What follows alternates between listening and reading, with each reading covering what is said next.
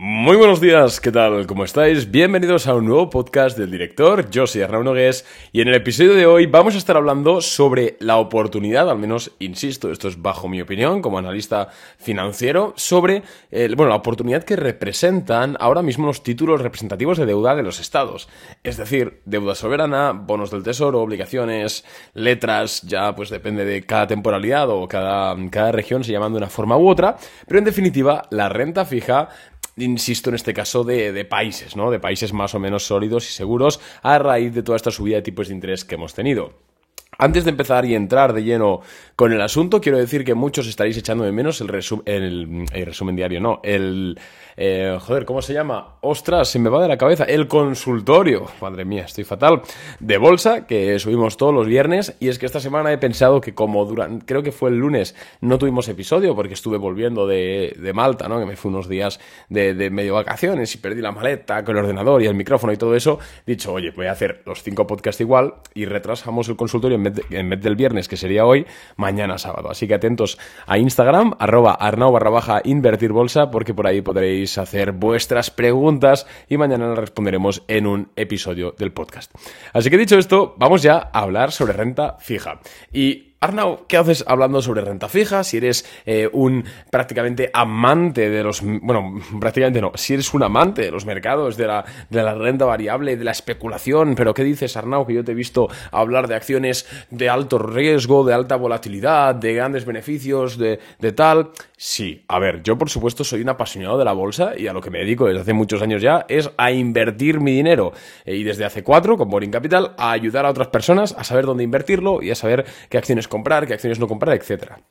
Por supuesto, me dedico a eso, me encanta, eh, vivo todos los días entre pantallas con gráficos, me preguntan mis familiares y mis amigos que qué acciones comprar, que si esto está bien, si esto está mal, es mi vida, ¿vale?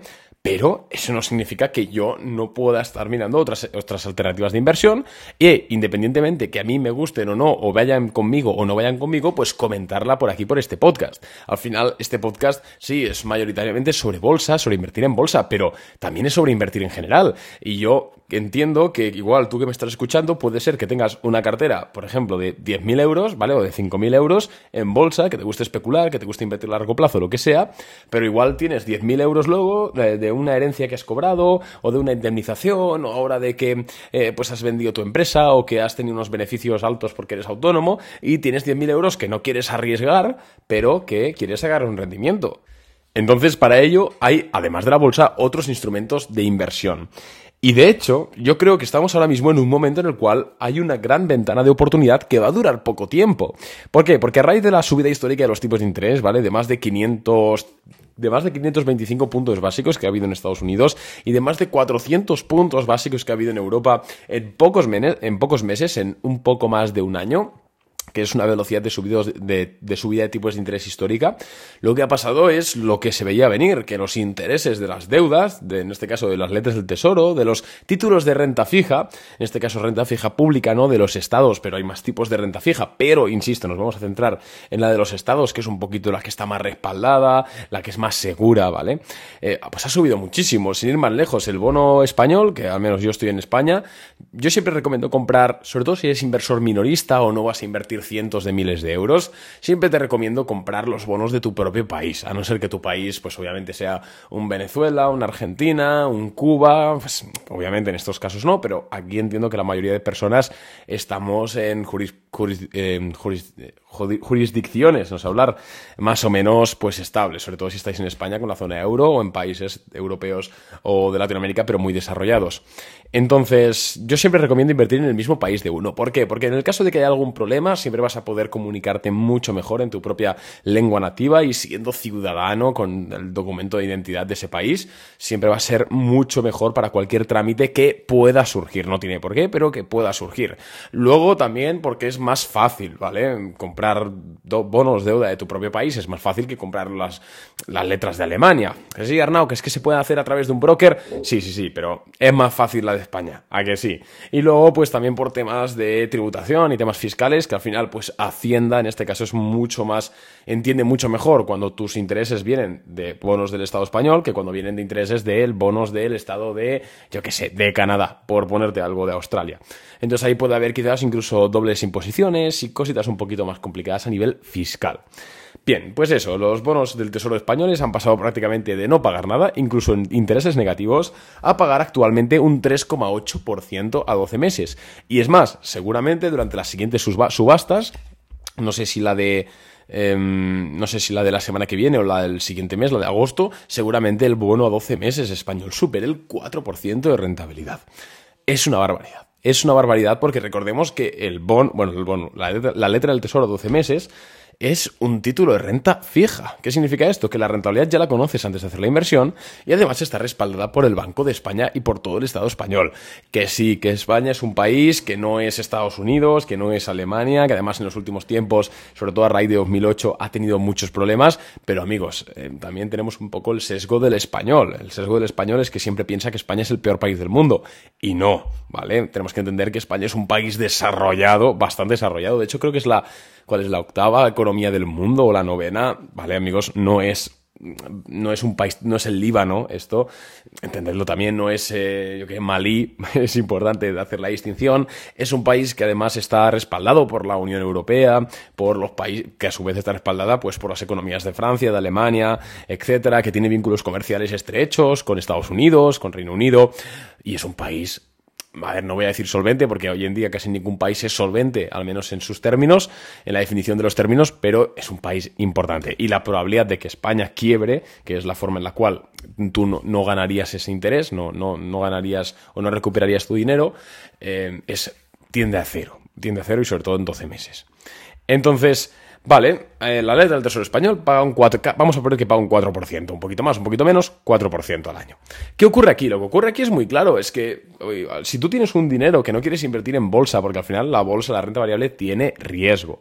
Que a mí me encanta el riesgo, que a mí, que si lo sabes hacer, pues ganas dinero, por supuesto que sí, yo soy el vivo ejemplo. Habrá meses que ganemos más, habrá meses que ganemos menos, habrá meses que perdamos, habrá meses también que ganamos mucho, pero eh, somos rentables a largo plazo, lo hemos demostrado estos últimos cuatro años en Boring Capital y todos los más, demás años que llevo yo personalmente invirtiendo mi dinero. Por supuesto que sí, pero en ocasiones tienes un dinero que no quieres comprometer en bolsa, que no quieres comprometer em, a la volatilidad. Y es bueno también tener alternativas de inversión que por supuesto no te van a hacer rico, pero sí que te garantizan un interés sobre tu capital y además, si me permitís mi opinión, de una forma casi está mejor el dinero en, en letras del tesoro que no tanto en el balance de un banco como pasivo. Siempre y cuando, sobre todo ya ni hablemos de cuando excede los 100.000 euros, que es el depósito de garantía español de depósitos. Entonces, veo eso, veo que es una excelente forma de rentabilizar, que además te paga un 4%, que es muchísimo. Es muchísimo, sobre todo cuando tenemos en cuenta lo que históricamente desde el año 2008 han pagado, ¿no? Este tipo de, de títulos de renta fija. Y además vienen ahora mismo dos puntos muy importantes. El primero es que por primera vez en mucho tiempo las letras del tesoro están pagando interés real. ¿Qué significa esto? Eso significa que quizás hace siete meses, cuando hablábamos también de las letras del tesoro que pagaban un 3%, 3,1%, muchos decíais, Arnau, pero es que el IPC estaba al 6%. No están dando una rentabilidad real.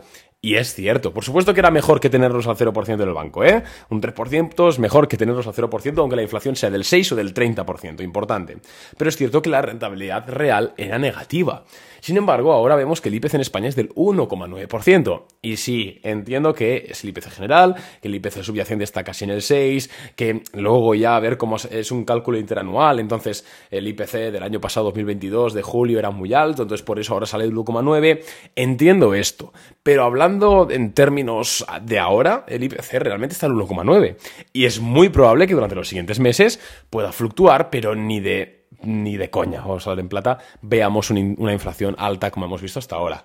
No solo en España, ¿vale? También en Estados Unidos, ¿por qué? Porque se está enfriando el consumo privado, porque se están agotando las reservas de ahorro, porque, bueno, pues porque la demanda de crédito ha caído muchísimo, porque los tipos han subido, es muy improbable que veamos, bueno, las materias primas han caído muchísimo, es muy improbable que veamos una inflación subida. Además, vemos también el IPP el otro día, la inflación al productor en Alemania, que marca deflación. Entonces, la tendencia de la inflación es a la baja.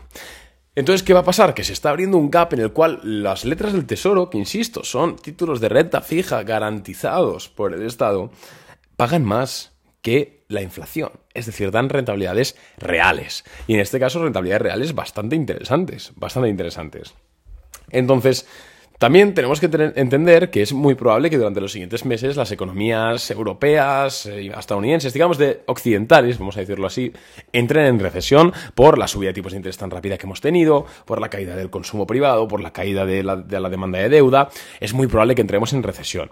¿Y qué pasa? Que cuando estemos en recesión, por supuesto, la inflación caerá más, pero eventualmente lo que harán los bancos centrales será tratar de estimular la economía. ¿Y cómo estimularán la economía? Primero bajarán los tipos de interés, ¿vale? Porque tú cuando bajas los tipos de interés es como eh, aflojarle la correa a un perro. Porque si lo tienes asfixiado, pues no se va a mover. Pero si le aflojas la correa, pues se, se mueve mejor, ¿no? Pues bajarán los tipos de interés primero en Europa y en Estados Unidos. Eso por descontado. ¿Cuánto y hasta cuánto? No lo sabemos, pero lo harán. ¿Qué pasa? Que si tú compras la letra del tesoro ahora mismo al 4% y a 12 meses, ¿vale?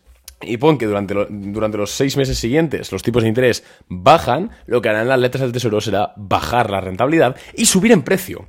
Porque recordemos que el precio de las letras del tesoro, que tú, aunque tú compres una letra del tesoro y no vayas a cobrar el principal hasta el vencimiento, que son los 12 meses, tienes la letra y eso en el mercado tiene un valor. Entonces tú a una mala puedes ir y venderlo en el mercado. ¿Qué pasa? Que si durante esos 12 meses, pongamos que en el mes número 6 los tipos de interés han bajado, el valor de tu letra del tesoro en el mercado habrá subido. Habrá subido, porque son inversos. Entonces, podrás incluso vender tu letra del tesoro ganando mayor rentabilidad o casi la misma sin haber esperado los 12 meses. Esto también hay que tenerlo en cuenta, que es importante entender esto. Entonces, ponte eso, ¿no? Que el mes número 6 los tipos de interés bajan eh, de la letra del tesoro y tú sigues teniendo una letra del tesoro al 4%, que puedes vender en el mercado y ganar dinero o que puedes simplemente aguantar y pues aún así tendrás una letra que vale más que lo que vale en el mercado. Entonces es importante saber esto. También es importante que si, conocer que si tú ahora mismo tienes un dinero, que lo que hemos dicho, ¿no? que no quieres arriesgar, que una herencia, que si acabo de vender una propiedad, una finca, una casa, lo que sea, tengo un dinero que no quiero arriesgar, em, creo que ahora es el momento de meterlo en letras. Si bien no todo, pues una parte. ¿Por qué? Pues hombre, porque lo que hemos dicho, igual en seis meses los tipos han bajado ya y se te pasa el tren. Y os voy a adelantar algo, los tipos de interés no van a estar así de altos durante un año, un año y medio. No lo van a estar porque es matemáticamente imposible, porque los estados necesitan seguir endeudándose y las empresas necesitan seguir endeudándose y a estos tipos no es sostenible. Entonces, es una oportunidad actual, es una oportunidad que solo vamos a tener ahora. Quien dice ahora dice en estos tres siguientes meses, ¿vale? Más o menos, tres, cuatro, no lo sé exactamente, pero más o menos se entiende.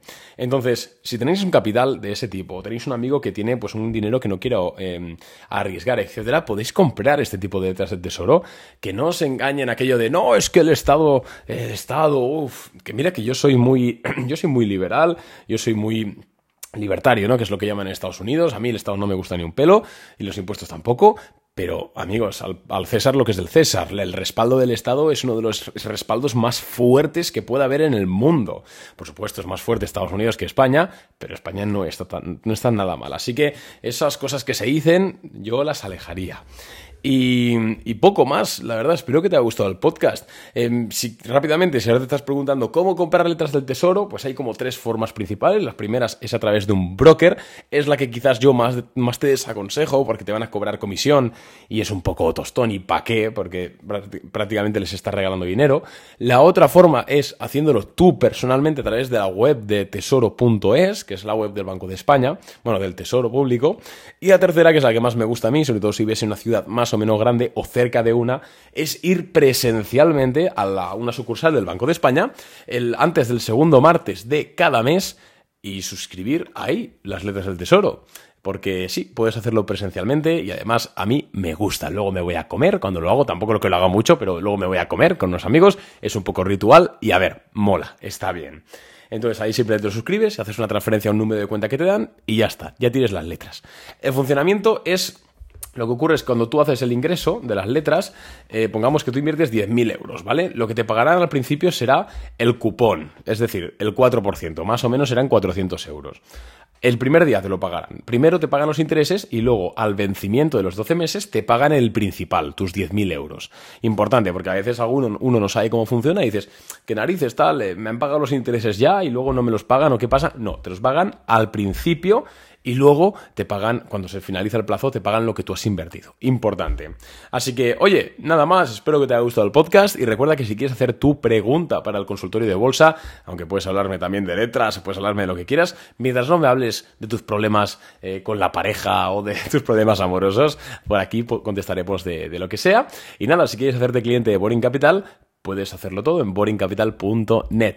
Todos los enlaces de interés en la descripción. Un abrazo y nos vemos en el siguiente podcast. Adiós.